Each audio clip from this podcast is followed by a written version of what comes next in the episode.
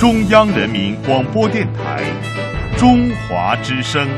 中央人民广播电台中华之声。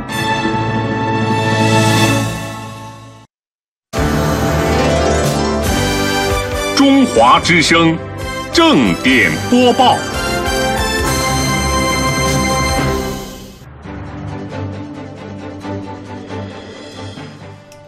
各位好，欢迎关注这一时段的正点播报，我是白强。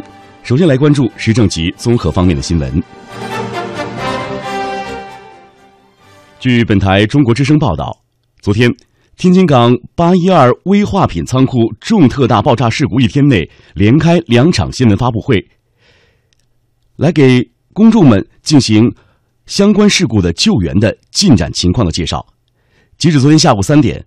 此次爆炸事件共造成五十六人死亡，其中消防人员二十一人，住院治疗七百二十一人，其中危重症二十五人，重症三十三人。经过消防官兵的连日奋战，目前事故现场的明火已经基本被扑灭，牺牲官兵的善后事宜正在进行。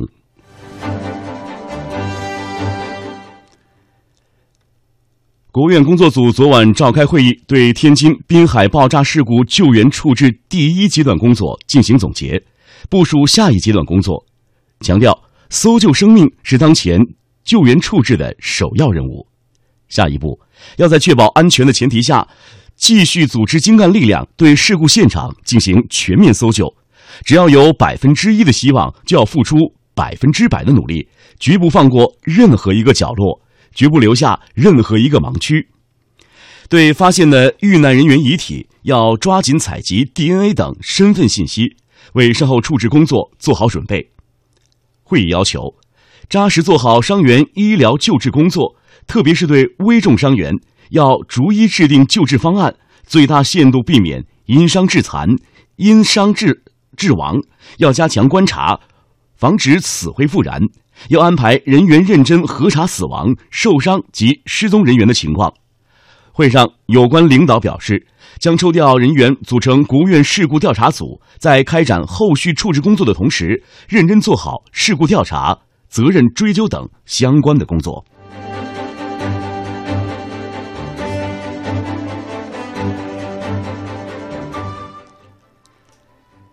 记者十四号从台湾海峡交流基金会获悉，该会在天津滨海爆炸事故发生后，已启动两岸两会紧急联系渠道，致函并去电海峡两岸关系协会，表达关心及慰问。海基会表示，两岸两会将持续保持密切联系，掌握最新情况。中国国民党文传会也对事故发生表达关切与慰问。并呼吁台湾当局与民间社团发挥人道精神，提供物资及专业救援的援助。台湾地区大陆事务委员会同日也对事故发声表达了关切与慰问，并表示愿意向大陆方面提供一切必要协助。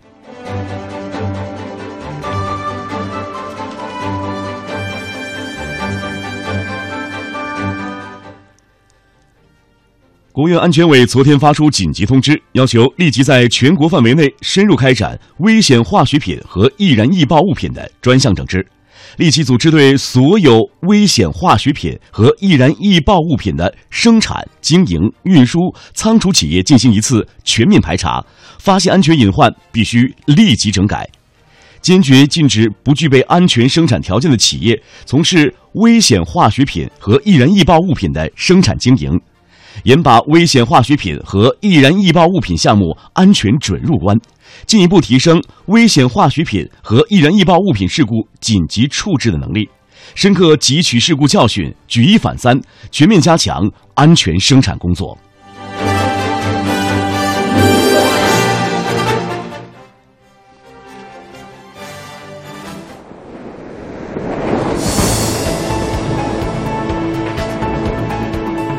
海峡两岸新闻荟萃，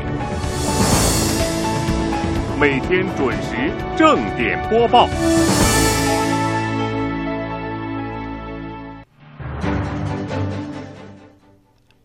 这里是正面播报，欢迎继续来关注新闻。中国保监会昨天晚上发布紧急通知，要求天津保监局和各保险公司做好天津八一二瑞海公司危险品仓库特别重大火灾爆炸事故的应急处置工作，全面排查保险承保情况，做好保险理赔的相关服务工作。国家互联网信息办公室近日严肃查处了三百六十多个传播涉天津港八一二特大。火灾爆炸事故谣言信息的微博、微信账号，这些互联网企业依法对有关账号采取了关停措施。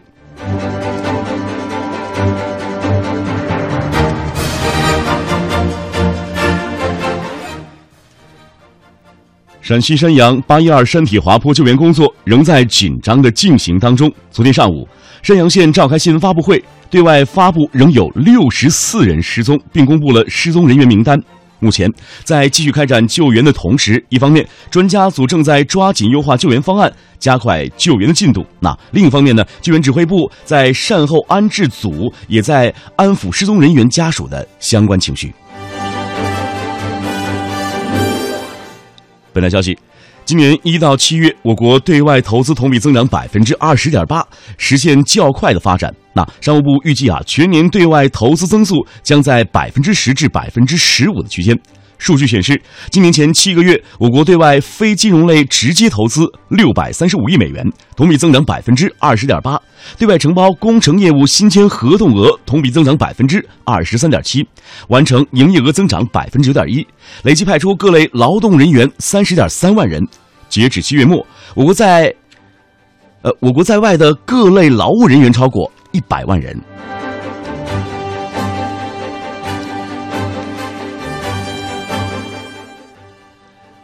全国农村精神文明建设工作经验交流会昨天在浙江湖州召开，中共中央政治局委员、中宣部部长、中央文明委副主任刘奇葆出席会议并讲话，强调要深入贯彻落实习近平总书记系列重要讲话精神，特别是关于美丽乡村建设的重要指示精神，秉持“绿水青山就是金山银山”的发展理念，牢牢把握培育和践行社会主义核心价值观这个根本任务。以美丽乡村建设为主题，深化文明村镇创建活动，以精神文明建设的新成就来扮靓美丽乡村、美丽中国。由中宣部、中央文明办以及中国记协联合举办的“抵制网络低俗语言，倡导文明用语”的专题座谈会，昨天在北京召开。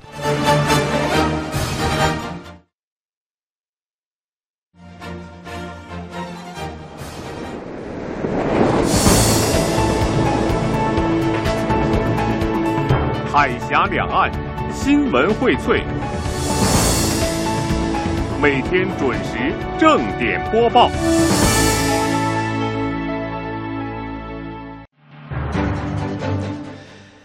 这里是正点播报，最后来关注两岸方面的新闻。海峡壮歌，福建省纪念抗日战争胜利七十周年史实展十四号在福建省档案馆展出，以四百多件档案文物。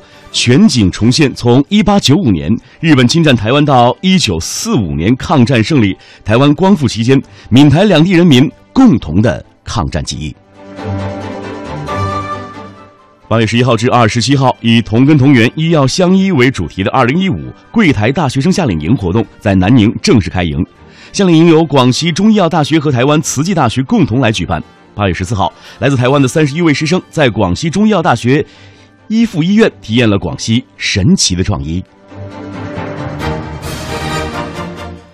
由中国足球协会、中国宋庆龄基金会和北京市体育局共同举办的二零一五年两岸暨港澳青少年足球赛十四号在北京举行。好了，各位听友，以上的最新消息来自正点播报，感谢你的关注。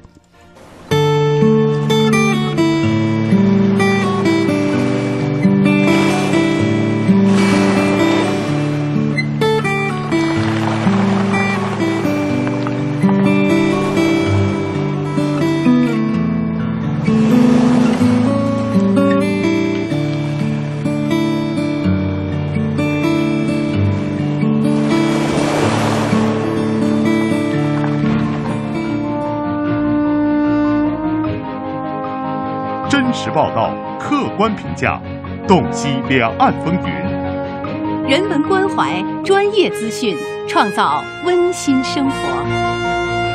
中华之声新闻综合频道。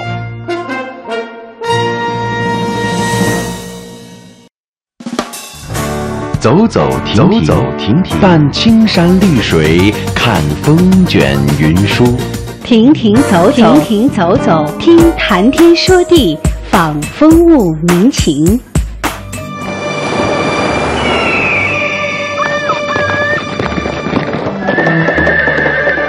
物我两陶然，乐游在神州。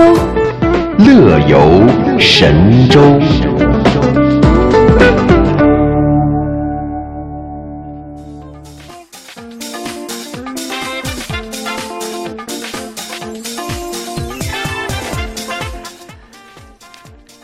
您好，身前的各位听友，此时此刻您正在收听的声音是来自中央人民广播电台中华之声的《乐游神州》。各位好，我是白强。大家好，我是编辑林霞。那欢迎大家在每天上午的十一点十分收听来自北京的声音。在这里要告诉大家，《乐游神州》的重播时间是每天晚上二十二点十分到二十三点。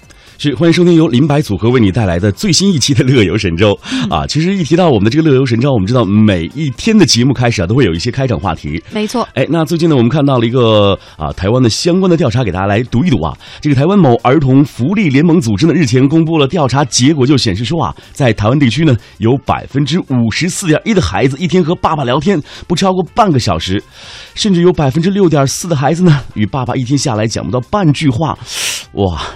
好可怜呢。嗯，我就会觉得为什么现在啊有一些小朋友有点娘娘腔啊，是不是跟爸爸 接触的太少有关系呢？真的是，一定是父爱缺失原因导致的。是是是，其实我觉得在这方面我们要替很多的爸爸来说一些怎么讲，说一些公道的话语了。其实刘德华有首歌曲唱的非常好，男人哭吧哭啊不是泪，为什么？因为你想想，现在男人的担子真的是非常重。左边是责，哎，你先听我说完嘛。左边是责任，右边还是责任。其实你知道吗？作为男人真的。很难，因为你是家里的顶天立度呃顶天立地的大柱子，还是这一片天。如果你倒下，家里就全塌了。并不是女人不干事儿啊，就是你会发现这个男人的压力要比女人大，甚至是百分之六十到百分之七十了。嗯，对。其实你的这番表述，我觉得收音机前的一些男性朋友肯定会有共鸣的，因为我们都知道现在整当今社会整个大环境就是比较竞争激烈嘛。嗯。可能大多数这个男人就因为他要勇于承担这个家庭的责任，是是是，所以基本上就把这个压力啊都各自承担。下来了，但这种情况下就导致我们的母亲可能呃，就更多的时候要承担这个家庭的这个教育，还有包括这个孩子的这些呃具体的这些琐碎的事情，基本上都落在母亲一个人的肩上了。要不然怎么说这个妈妈是天底下最辛苦的人？但是你知道吗？如果长此以往的话，就是会让父亲在孩子这个成长过程中的作用会逐渐的被弱化。这样的话，就会让你说的这个有些孩子为什么会出现娘娘腔？这就是说他亲情关系逐渐向这个母性群体倾斜这种现。象是是是，这会导致就是孩子在成长过程中，可能他心里会出现一些不健康的这种状态。嗯哼，嗯，呃，其实说到这儿呢，我们啊来给大家分析一下这个调查报告啊啊，现在这些可怜的孩子们都渴望和自己的爸爸来进行这个零距离的接触。我们先来听听调查当中有哪些具体的问卷啊？这个调查显示呢，有百分之二十六点六的孩子每周和父亲吃饭不到三天，尤其是吃晚餐的时候，哇，也就是一周七天。我有呃，有两天，甚至是三天见不到自己可爱的爸爸哎。对。啊，还有就是百分之三十六的这个父亲未参加过孩子的校园活动，哎，这有点不称职啊。对，这我就不应该。今天我在啊来台里上班的路上，看到大陆非常著名的歌星孙楠先生，嗯他就参加了他的女儿叫做买宝瑶的这个成年礼的仪式。哦，哇，当时看上去我会觉得，呃，一下孙楠在我的形象当中就变得更加高大了，会觉得他真的是一个好爸爸，就不错过孩子每一个特殊的成长时期。应该是这样的。呃，虽然我现在还没为人父，你知道吗？但是我就。在想，如果有一天当你面对你的孩子的时候，当你会想到他的小学、初中、高中，甚至是大学的时候，在他人生最关键的时刻，你曾经没有扮演过那个重要的角色，你觉得孩子会面对你这样的父亲，他会怎么想？他会觉得哎，你是我的 father 吗？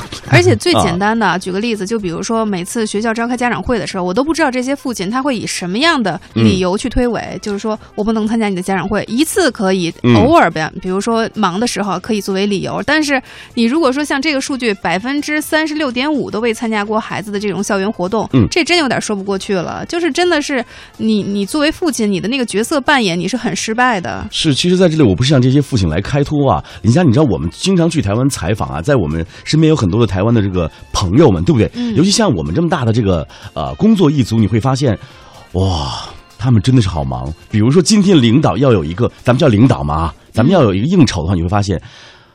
台湾朋友就会从早陪到晚，甚至陪到晚上十二点钟，他才会回到自己的家里。所以有些时候，我觉得作为这个男人，也有他自己非常啊，怎么讲啊，不为人之所感受到的那种难处在其中。但是我在想，这个时间就像海绵一样，挤挤总是有的嘛啊。对，而且就是所谓的家庭责任就是这样，就是说，作为父亲来说，你不仅要给予孩子的是物质生活的保障，嗯更重要的是要给予孩子宝贵的这种精神财富。说的太好了，哎，嗯林霞在这里，我们也给收音机前那些准备当爸爸的人啊，以及已经是这个不管是好爸爸还是坏爸爸吧的的 朋友们啊，来听听专家是怎么说的。这个儿福联盟执行长的程丽如就表示啊，台湾的父子关系呢存在三大警警讯啊，听到我的重音吗？警讯呢，哎，不多话，晚回家，常饮神常神饮。神隐是不是就是神龙见首不见尾的那个意思？对，就是说，呃，我早晚上睡觉的时候您回来了啊，我早上起床要上学的时候您才呃您还在睡觉，就纯粹把家当客栈的。呃，就当旅馆吧，嗯说的好听点啊。他说，相比之下呢，这个孩子们对于完美老爸的期待显得更简单直接。那么前三名分别为常常带我出去玩啊，这个比例占到百分之五十二点二啊，不要抽烟占到百分之五十点九。经常陪我说一说话啊，占到了百分之四十二点六。哎，爸爸们，爸爸们，听听孩子们的心声好不好？不管您是好爸爸还是坏爸爸，我们是不是应该称职的做一个爸爸呢？啊，对啊，你看这些孩子，他的心声就是说他的要求真的是不高，很只是说嗯对、要求陪我去玩一玩，然后你不要抽烟，如果有时间的话能陪我说说话。现在我们会发现，为什么说很多人觉得好像跟父亲沟通起来会很费劲，或者说很多真正的心里话不愿意跟父亲去倾诉，林霞说的太对了。对吧？这就是你如果没有这种沟通，那肯定你们心和心之间是有隔阂的。包括很多明星，包括像汪峰，我记得以前他在这个娱乐节目里头也是坦言自己跟父亲可能十几年都不说话，嗯然后但是随着年龄增长，可能他渐渐能够去理解他父亲当初的那些苦衷吧，所以现在渐渐渐的释然了。汪峰是释然了，但是可能现在还有很多年轻人，目前对父亲的这种态度还还存在 抱有芥蒂吧。呃，我不知道林霞有没有发现，像我们这样的这个啊，我我装个小八零后，像我们这样的这个八零后啊、我们和父亲之间的交流特别的简单。呃，我不知道你有没有跟爸爸说过我爱你，我我真的没有，肯定说不出口，而且，嗯，每每和爸爸在一起交流的时候呢，呃，他对待你的方式是简单的，那被很多孩子称作叫做简单加粗暴式，哈、嗯对不对？你会发现，呃，咱们中国的男人就是。对于爱的表达很难以启启齿，会觉得这个事情是融化在行动当中，融化在血液当中。我干嘛要表达在我的语言当中？但是殊不知，你不表达出来，我怎么知道呢？对不对？往往你会发现，现在在家庭的这个构成当中呢，这个父亲的这个分量，甚至是父亲的这个角色的扮演，还有就是父亲在孩子心目当中地位，啊，有点每况愈下啊。虽然我也要为人父，但是我觉得。呃呃，通过我们今天的这个开场话题，也希望大家能够好好考虑一下，我们应当如何做一个好爸爸啊。嗯，对，因为我们中国嘛有一句。就是很很很能理解，或者说很能代表父亲他呃对孩子子女的那种爱的话，就是父爱如山，呃是或者说父亲的父爱就像呃一壶老酒，就是嗯越久越醇香嘛，没错是这种感觉。但是你刚才白强也说了，除了表达，如果我们不用表达这种方式的话，那可以用行动来付嗯付出吧，对吧？对。就是总而言之，我觉得作为父亲一定要时不时的刷一刷存在感。当然，当然，嗯还有我们也跟收音机前的这些做儿子、女儿们的这个呃朋友们要说一说，不仅仅是儿行千里母担忧，儿行千里父也担忧啊，对那不对？所以我们要告诉收音机前的听众朋友，您也别吝惜您对爸爸的爱。哎，您遇到您的爸爸了，或者说到了这个父亲节的时候，大声说一声我爱你。管他觉得膈应不膈应呢，我表达出来我的爱意就可以。其实爸爸是甜在心里，他会说：“哎呦，好恶心啊，干嘛呢你？”嗯但是他一定会心里甜开了花儿，乐开了花儿啊，甜似蜜啊。对，在这里我们其实还是要强调一下，如果说长时间缺乏父爱，会对孩子造成哪些不利的影响？好，真的会，嗯，真的会有些孩子就会变得胆小怕事，缺乏自信。因为我们知道，父亲他在角色中扮演的就是家庭角色中扮演的角色，啊、就是说他跟孩子在沟通的过程中，嗯尤其说玩一些游戏的时候，他会引导的是，呃，让孩子能够更加的大胆，是甚至呢，就是呃，不会像母亲那样那么谨小慎微，嗯呃，缺乏变化。嗯作为父亲来说，他一般的性格都是呃比较自信、自主、坚毅、勇敢，嗯。敢于冒险，而且宽厚，嗯。这都是作为一个男人，我觉得应该具备的一些角色的样子哈。对对对，嗯其实你看，父亲在我们脑海当中的印象就是一片天，就是一座山。啊、当别人欺负你的时候，你会说：“我找我爸。嗯，对不对啊特别有安全感。对你想想，当一个单亲家庭要是没有了父亲，或者是没有了父爱的时候，这个孩子他在性格方面就发生了很大的一个变化啊、甚至他可能会在性取向方面就会发生一个重大的变化。所以有些时候，我觉得父亲真的在啊孩子这一生的过程当中扮演着非常重要的角色。有人说，这个父亲啊是女儿。呃，上辈上辈子的情人，啊对对对对。有人这么说，对不对？是是是。有人说母亲是儿子上辈子的情人，但是呢，我觉得不管是什么样的这个关系的演化，我们能不能直接的来表达出这份爱，同时也希望我们的父亲们啊，在自己的这个百忙当中抽出一点时间来关注一下您自己的孩子，因为在他的这个精神世界当中，少不了您的关爱和关心。没错，父爱就是孩子成长过程中绝对不能缺失的养分嘛。当然，当然，哎，那我们今天的话题就是呢，哎，互动话题是跟您聊一聊你最难忘的父子出行是何时？呃，我在想，我爸可能在听我节目，爸，你好好想一想，你带我出行是哪一天呢？你有没有呢？自责一下好不好？但是我带你出去可很多啊，开个玩笑。其实我觉得借我这个例子，我们大家来回忆一下，就是和父亲在一起相处的这个出行是。哪一天呢？是哪个旅游景点呢？都可以哎告诉我们。别忘了我们的互动社区地址是 bbs 到 hello tw dot com 啊，欢迎大家参与到我们今天的话题讨论。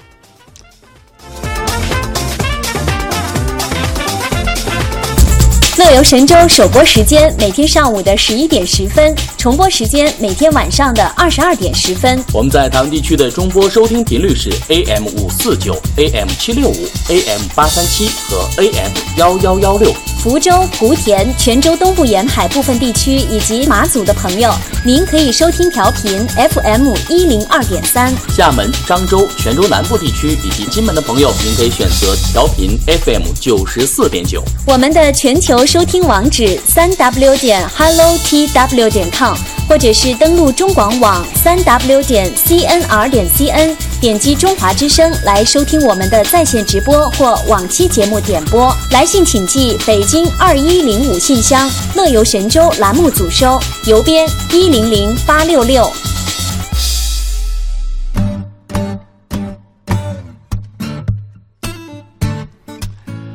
好了，欢迎再次回到我们的乐游神州。各位好，我是白强。大家好，我是编辑林霞。哎，我们一起来给大家介绍一下今天林白版的乐游神州有哪些精彩的节目呈现给您呢？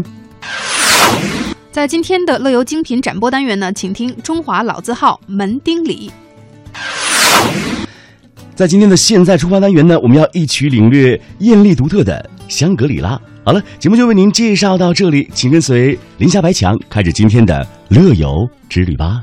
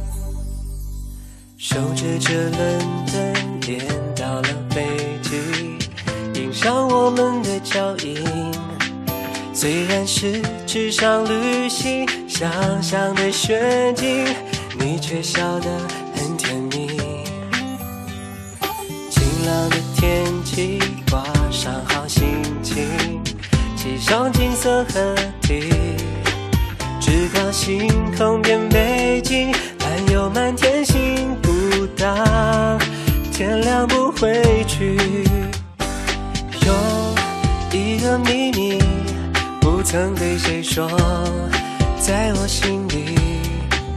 那是只有你和我在一起的时候依靠才能懂。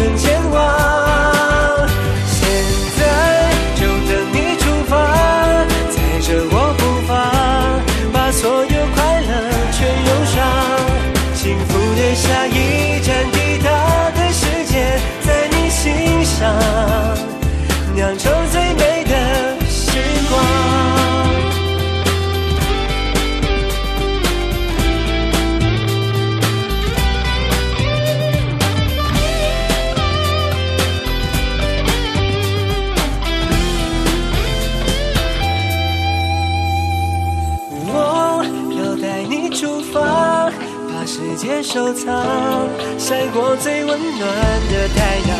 幸福的下一站地图美好吗？需要两个人。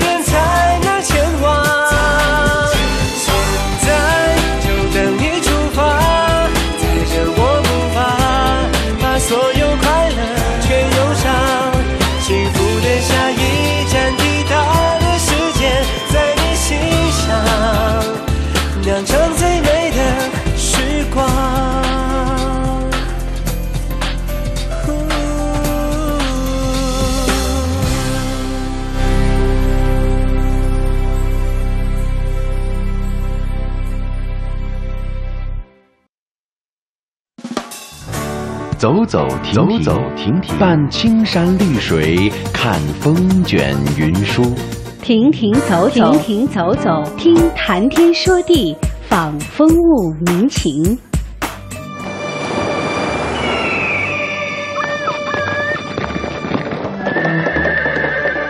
物我两陶然，乐游在神州。乐游神州。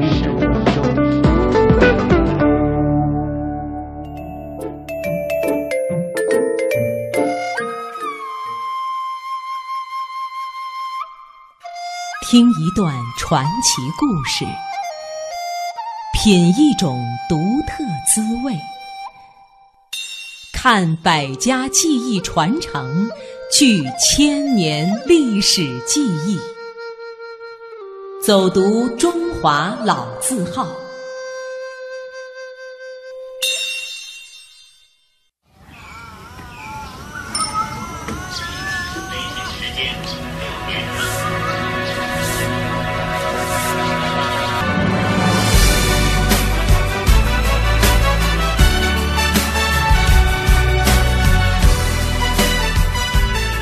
朋友你好，我是雅萍。不少外地游客来到北京，常常会不经意间看到北京的一种传统小吃——门钉肉饼。它外焦里嫩，清香润口，可好吃了。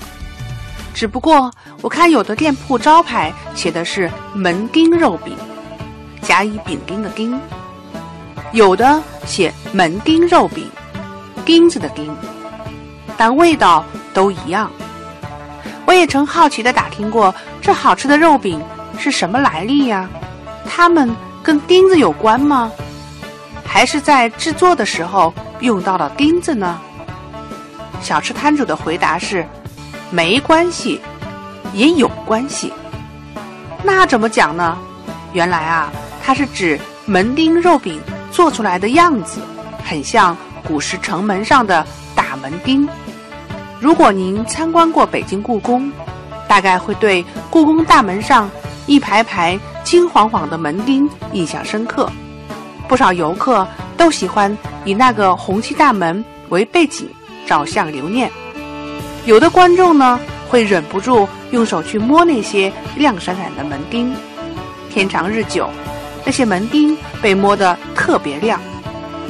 那么，可能也有朋友问了。北京故宫大门上的门钉是干什么用的呢？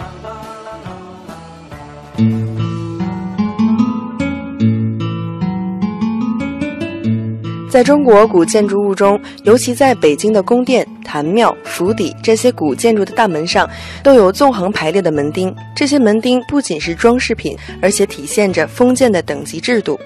门钉起源久远，中国古代为防御外侵，城门制作十分坚厚，在大门上包有铁板，且用带帽的门钉钉住。在大门上装门钉，本出自结构的需要，在门板和穿戴部位钉上铁钉，是为了防止门板的松散。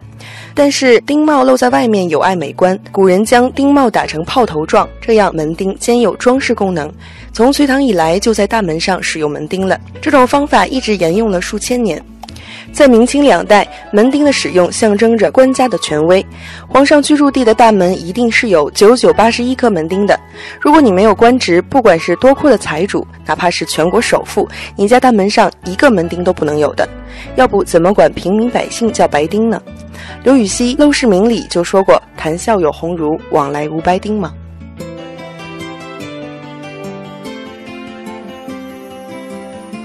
也许听众朋友会问了。你们不是说肉饼吗？说这么多门钉的故事干什么呢？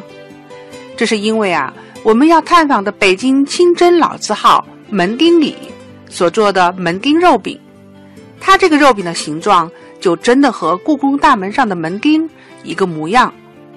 关于这个传说，我们还是让北京清真老字号门钉里的第三代传人来告诉您吧。要炖牛肉要啥？这这四个，这四个哈。先生正好来给你算账的。刚才看到你在点咱们这个门钉肉饼，这个经常吃吗？熟悉这个吗？我知道这个啊，对。呃，各位听众朋友，大家好，我是记者雅萍。那我这一次来到我们这万丰小吃城哈，来到了一家非常有名的隆庆斋李氏门钉肉饼。那那来到我们这边呢，正好是遇到我们这个传人，介绍一下啊，就是我们的这个门钉肉饼的这个来历啊。因为毕竟说我们的这个听众朋友来自于五湖四海啊。我是隆庆斋李氏门钉肉饼第三代传人的太太，嗯，我叫马国庆，嗯，我先生叫李凤龙，传人在。旁边呢啊！我来说吧，每次都是我说。你是你们家的这个新闻发言人？对，我是我们家的新闻发言人，每次都是我说。先生在旁边给你给我坐镇，对，是这样的啊。呃，说到门钉肉饼呢，呃，有个传说啊，呃，据说呢，这个是清宫里边御膳房给慈禧老佛爷做的一道带馅的点心。慈禧老佛爷吃着呢，觉得挺好吃，就问说：“这叫什么名字？”嗯，御膳房的师傅呢，就临时想起来了宫廷上边那个门钉儿。因为故宫，呃，前门什么的，那个那个门上边都有九九八十一个大门钉钉子很大哈。对对，还有呢，它比较厚，门钉肉饼比较厚实，呃，它是高装的，不像一般的馅饼呢是矮的，是高的。就临时说呢，说这叫门钉肉饼，啊，由此呢就得名了。慈禧非常喜欢吃，对，慈禧非常喜欢。呃，最开始咱们这发起人他当时那店是在哪里啊？我们在北京市东城区南小街儿一带。我们当时有店铺吗？还是有店铺？摊子有店铺，很小，就是小吃店，不是大的那个饭庄。呃，过去我们家烙烧饼和京东肉饼。嗯，过去我们是从那个呃北京的东边河北大厂，嗯，就是我先生的爷爷是从那边进北京来的。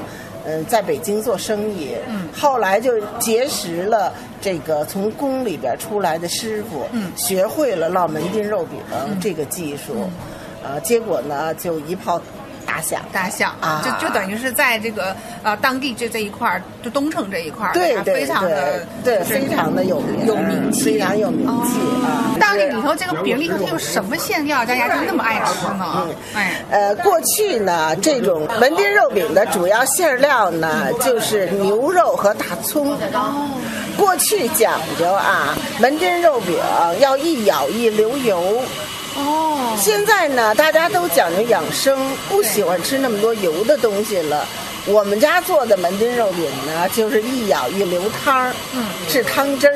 嗯，我们也在原来呃老辈儿传下来的这个基础上面呢，做了一些新的改进。嗯，比如说呢，有发展了。对，有发展了。对，我们呢，呃，把大葱改成了洋葱。嗯。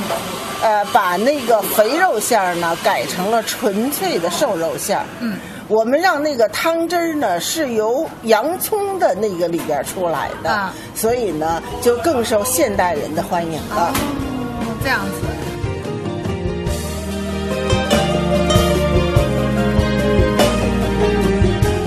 哦，原来是这么回事儿啊！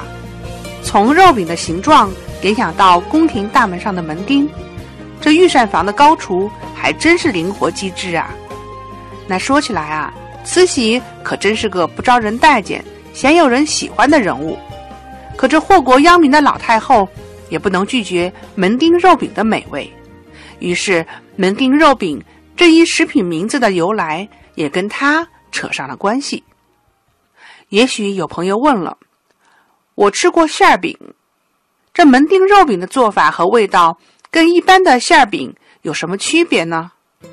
这门钉肉饼啊，一般来说做成高约三厘米、直径五厘米的圆柱体，它里面的馅儿传统上是牛肉大葱，包成像宫廷红门上的门钉形状，然后放在饼铛中煎烙的两面金黄，香喷喷的，可算是皮薄馅儿足的一种美味了。时间久了呢，门钉肉饼老北京叫熟了，就简称门钉儿。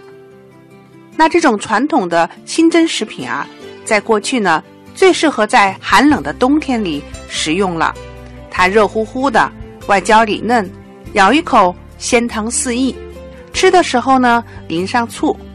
友情提醒哦，吃的时候一定小心烫嘴哦。我们家产品很多，很多，但是门钉肉饼是我们主营的项目啊。我我们也有京东肉饼，我们还有京东八大碗儿。京东八大碗呢是盛传于北京东部一带，嗯河北的三河大厂，北京的通州一带。嗯啊，它是我们的家宴菜。过去嘛，婚丧嫁娶办事儿的时候呢，都是在家里边办。嗯，这是我们的家宴的看家菜。哦，八大碗，咱们这儿还有看有豆腐的，有海带的。还有土豆、丸子啊，还有有炖豆泡啊，炖土豆啊，炖海带啊，炖杂碎。我们这杂碎呢是炖的牛杂碎，牛杂碎啊，不是做的杂碎汤啊。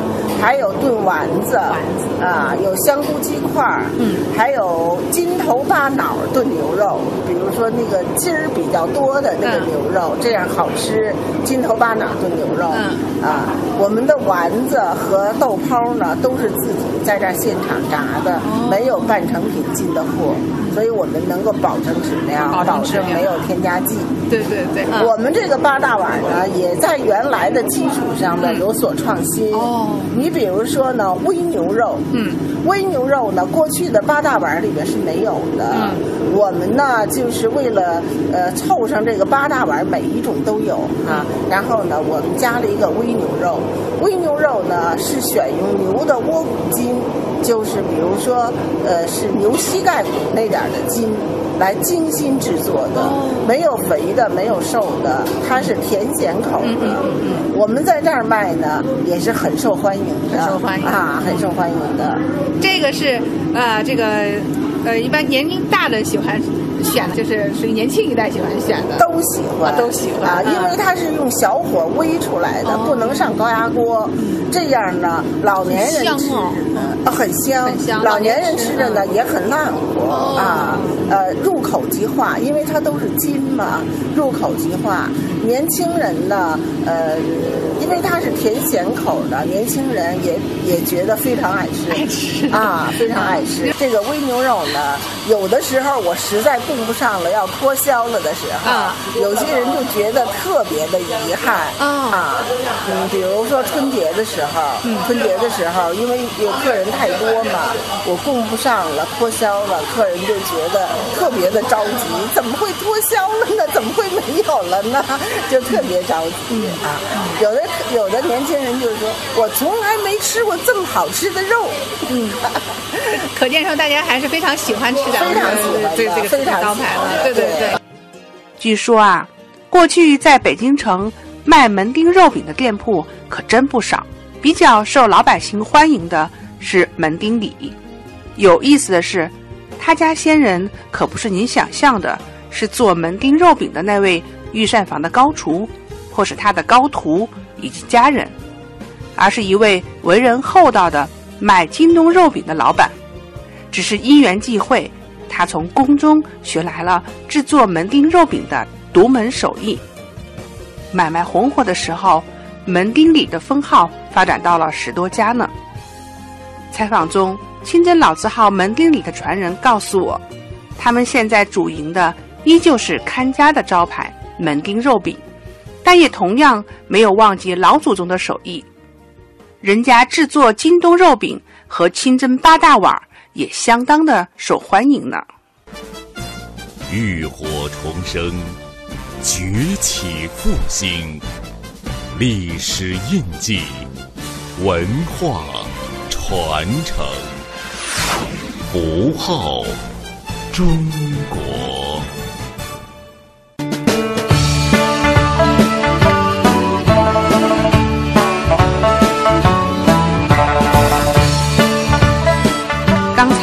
门丁里的第三代传人说到了他们老祖宗的手艺，是京东肉饼和清真八大碗。我知道这京东指的是北京市的东边，也就是河北省境内的三河县和大厂回族自治县一带。京东肉饼是很早以前当地就有的大众食品，它是以牛肉、羊肉为馅，皮薄馅多，色泽金黄。大到每个约五百克，小的呢也足有三百克，吃了以后特别抗饿，典型的北方口味。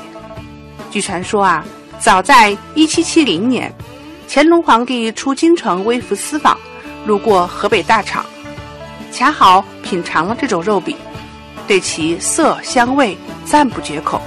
从此啊，京东肉饼名声大振，生意大好，至今啊。仍为很多北京人所喜爱。看看，这又是一个有故事的食品啊！下回吃京东肉饼的时候，不光配辣椒提味，蘸米醋解腻，还可以就着故事吃饼啊！采访中，我了解到，门钉肉饼眼下传到了第三代，可是呢，也遇到了传承上的瓶颈。作为第三代传人。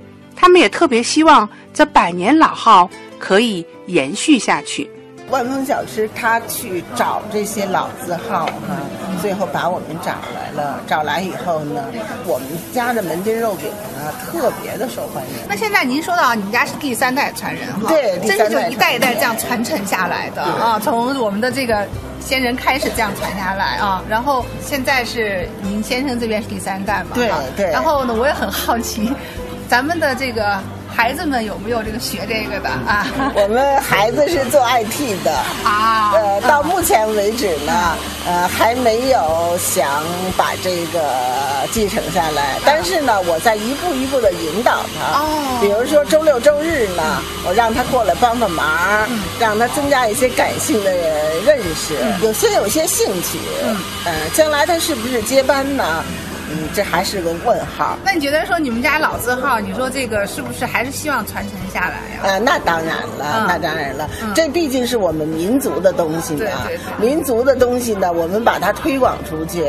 呃，其实呃，我们民族的小吃要比西方的那些呃麦当劳、肯德基要健康的多啊。所以呢，我我们现在弘扬民族文化嘛，我们还是希望它能够继承下去的。好啦，有关清真老字号门钉肉饼的故事就讲到这里。如果下回您来北京，不妨去体验《舌尖上的北京》，去尝尝这好吃的门钉肉饼。记得雅萍北京报道。我好甜。用心做出的线，恋爱的那种感觉就藏在里面。傻傻的对你说蜜语甜言，让我的爱天天留在你身边。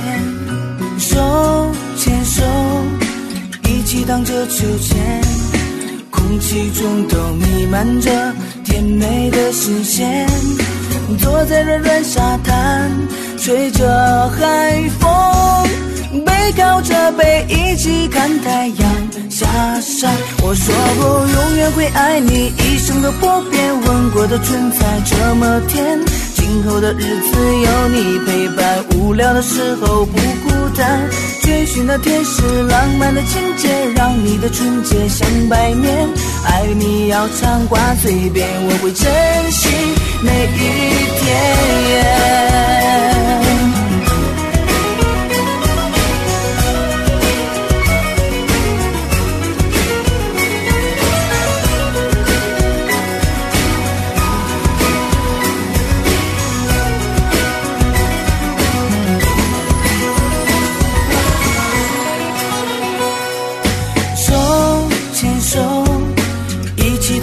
秋千，空气中都弥漫着甜美的新鲜。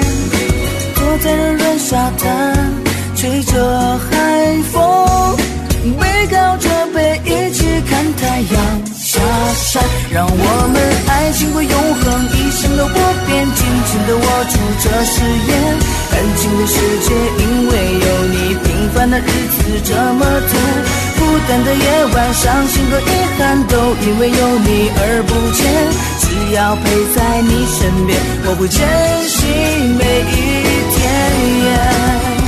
我说过永远会爱你，一生都不变。吻过的唇才这么甜，今后的日子有你陪伴，无聊的时候不孤单。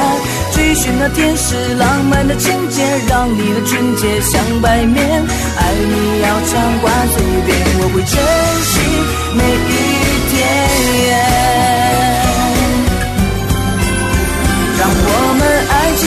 恒，一生都不变，紧紧的守护着誓言。感情的世界，因为有你，平凡的日子这么甜。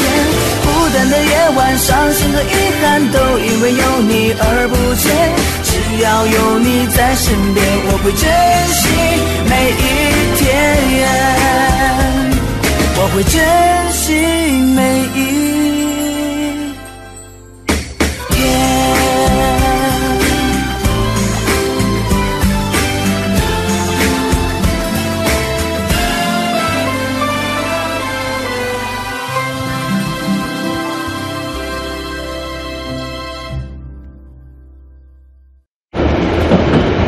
我们通向世界的每个角落，带您品尝各地的美味佳肴，欣赏四季的风景变换，邮购实惠的包裹行囊。快来吧，快来吧，快来吧！乐游一族等待你的加入，乐游一族等待你的加入。欢迎收听《乐游神州》。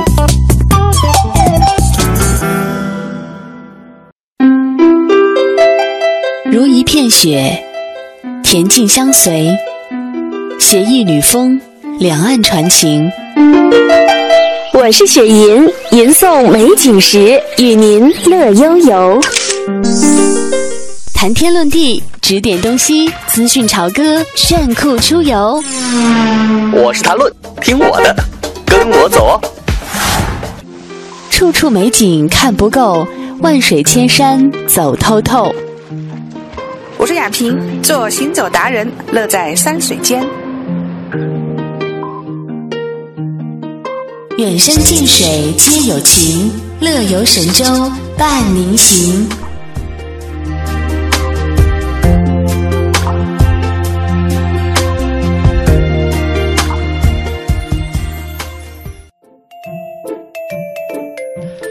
好了，刚才我们的记者亚萍呢，带我们收音机前的听众朋友去品尝这个门钉肉饼。哎，问问林霞，呃，在北京长了这么多年啊，门钉肉饼一定是你非常非常非常非常喜欢的美食之一吧？啊，确实是吃过两三次。嗯，就像他刚才说的，有那种爆浆的感觉，嗯就是一把那个皮儿弄破之后，嗯那个汁一开始没有经验，呲的满身都是。但是这是好门钉肉饼，对对对对不对？对哎，其实哎，比如说它跟你们山西的某些馅儿饼比起来，你会觉得，呃，是家乡味儿好吃呢，还是你从小在北京长大的这个呃门钉肉饼好吃？哎，我们那边老家的馅儿饼，说实话还真不是特别有特色。山嗯西还是其他的一些面食比较比较有名。刀削面啊啊，对对嗯对，但它这个门钉肉饼，我就觉得特别的，呃，里面那个肉啊，真是特别的扎实，感觉哎，说太对了，特别厚的一块儿啊。刚才你听这老板娘讲了，她说：“哎，我们的这个门钉肉饼，我们啊、中国咱们传统的这些小吃啊，比外国的那些美味强多了。呃，比什么劳啊，是吧？嗯嗯比什么鸡啊之类的，营养多了。但是他们有什么鸡肉汉堡，我们这纯牛肉汉堡。对，关键咱们这个相对来说更健康一些。对啊、比、嗯比，如肉和大葱啊、搭配在一起，里边还有很多的这个营养学的成分在里边。对啊。哎，说了点份这个肉丁儿、肉丁儿、门钉肉饼，啊然后再来一碗这个豆豆汁儿什么的，啊对这样一搭配，我其实特别喜欢吃老北京的麻豆腐，再来一盘麻豆腐，还有什么芥末墩儿，哎呦喂，还有挺会吃的吧？太会吃了！你说咱们每每到这点儿，讲告诉收音机前的听众什么什么好吃，该吃什么什么怎么样？哎，这时候我真的想给这个亚萍提个建议，下回您能不能应景生情，就给我们在主持这期节目的时候来点门钉肉饼，咱边吃边说，这在这个播音学当中叫做 应情应景，说的更加的投入，说的更加的权威一些啊！而且让听众朋友听上去也觉得有滋有味儿哈。对，我们也一定会保护好我们直播间的各种设备，不让这个油滋进去啊！好，我们来看看收音机前的各位听众朋友对于我们今天的互动话题都是如何说的啊？互动话题说，你最难忘的父子出行是什么时候啊？是什么时候呢？是什么时候呢？我们来嗯看看啊，这个我们的网友叫做孤岛钓客，他哎说带儿子出海钓鱼。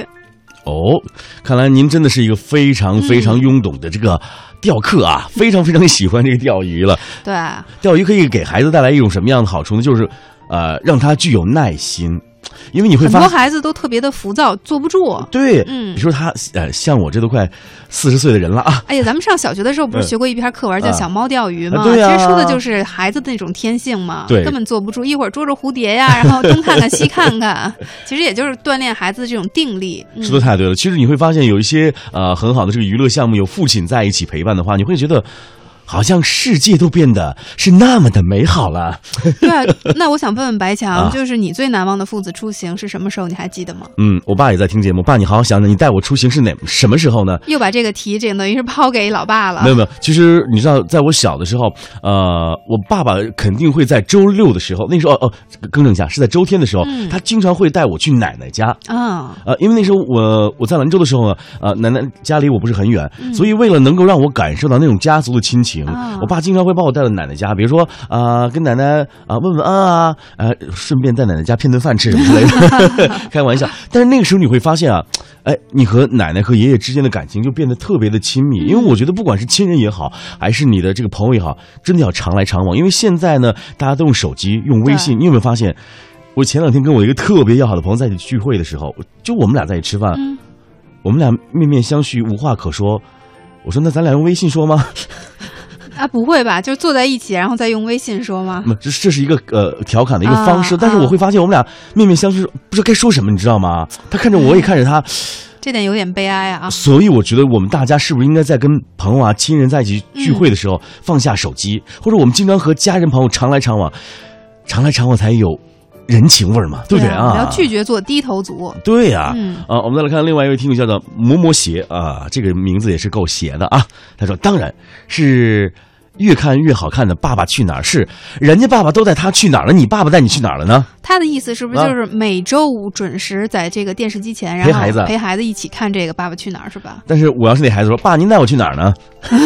嗯，爸，您带我去那个韩国的济州岛逛逛城吗？哎，其实我觉得啊真的去哪儿不重要，关键是就是这种陪伴。呃，当然，嗯其实我觉得不管是女儿也好，是儿子也罢，可能呃，现在做父亲都说，哎呀，太忙了，工作太忙了。我现在忙就是为他打拼一个很好的未来。但是你要好好想一想，在人格当中啊、我说这个人格不是呃所谓的呃表现那一方面，就是说在儿女的这个人格当中，他会缺失一部分。对，真的就是不那么健全了。嗯所以我觉得我们收音机前的一些父亲和啊、尤其是这些做好爸爸的朋友们，你一定要明白，一定要清楚，应该把自己呃更多的时间陪伴自己的儿女，这样他的这个精神世界会更加的丰富。其实我觉得物质世界。很多的小朋友其实都不是太在乎，他更在乎的是和爸爸在一起的快乐时光。没错，没错。嗯嗯，而且我们今天互动话题是说你最难忘的父子出行是如何？这里面其实并没有强调说一定是父亲带孩子，也可以是孩子带着父亲，对吧？说的很好没错嗯其实这也是一种孝道的表达。嗯而且我觉得关键是，就是重要的是这两个人在一起的时候，那些美好的画面，就是永远会留存在我们心里，说得太成为一种宝贵的财富。呃，我觉得现在有很多的家长特别喜欢给孩子许愿。哎，我告诉你啊，你这回要考好了，我带你去游乐园玩啊。那个你要听话了，我带你去游乐园玩，孩子会特别的开心。就好像把它当做一种这个赏赐哈。对，嗯呃，孩子会觉得这是一个他世界当中天大的事情。当有一天你有他有空了，您没空，说，哎爸，你不是要带我去游乐园吗？谁说的？哎，你表现好吗？就开始东挑挑西挑挑。我觉得大人要说话一定要算数。对就是我觉得，呃，一诺千金嘛，对不对？对于孩子来说，哇，老师，呃，父母是孩子第一任老师。如果你自己说话都不算数的话，你怎么能够让你的孩子做一个人格健全的人呢？对，尤其是孩子满怀期待的，然后尤其是就是你父亲如果对孩子做出那种许诺，我觉得将来一定要兑现你的承诺，否则对孩子来说心灵也是一种伤害。是，那么在这里呢，我们要表扬一个我们的好朋友，哎呀，铁杆嘉进。哎，昨天晚上我在和我一个中戏的朋友，他在读这个呃研究生，他在跟我聊天的时候，他就说他非常喜欢台湾这个地方。他说，因为在这里啊，可以感受到浓浓的人情味儿，以及中华传统文化在这里很好的一种传承。你看看，铁杆嘉靖就是这么做的啊。啊，他说第一回到北京呢，是跟我爸爸一起爬长城。嗯当时是我爸爬上去了，我半途而废，老的在上，小的在下，长幼有序。对，我觉得他最后那四个字对于我们来说，当然非常重要，叫做长幼有序。嗯我不知道林佳有没有发现，随着时代的进步啊，生活的进步，好像现在年轻人和爸爸妈妈之间说话没有那么的礼貌，有点说没大没小的。对，而且比如说，当这孩子呃又挺能挣钱的，你会发现这家里的这风向标就变了，谁说了算呢？当然是谁挣钱多谁说了算。呃，我觉得呃，在一个家庭当中，不在乎这些谁挣钱挣得多挣得少，更重要的就是这四个字：长幼有序。对对对非常感谢嘉欣在无形当中又给我们深深的上了一课，感谢你，衷心的谢谢你啊！尤其是现在很多嗯这个中国家庭里面都存在这种隔代教育的现象，是尤其是老人跟孩子在一起的时候，现在真的有一些这种老幼不分的那种感觉，家庭里面的这种地位哈，在整个家庭里面的这种关系，确实是有一些违背了我们的这种长幼有序的这个原则。我也违背了这个常理。你记不？以前小的时候，我们在呃爷爷奶奶家吃饭的时候，我记得最重要的一点就是，当爷爷和奶奶不动筷子的时候，你是不能动筷子的。对如果你要动筷子，你会发现这时候你的的爸爸一定会拿那竹筷子啪敲你一下。真的是没有规矩不成方圆。所以，所以，所以啊、呃我们这个中华文化当中有很多好的东西，值得我们大家去发扬和继承。一定要传承下去。好了，今天的节目呢也到这里，要和大家说声再见了。哇，今天林白版的这个《乐游神州》的确是不一样啊，聊得意犹未尽呢。是是是，呃，接下来还有更加精彩的节目呈现给大家。好了，我们的节目就在这首歌声当中向你道声再见了，感谢你的收听，再会。拜拜。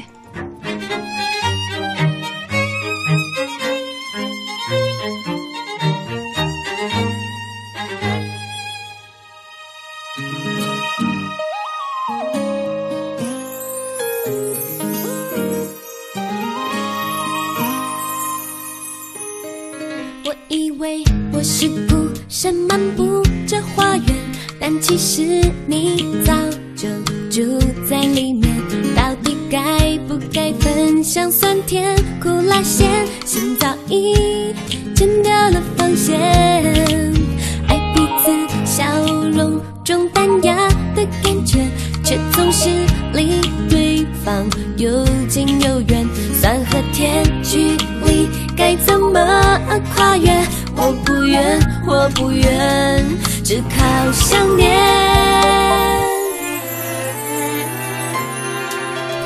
爱是每一滴我们心中的晴天，我只有和你一起努力的信念，紧靠着肩。再走一步，一切便是真。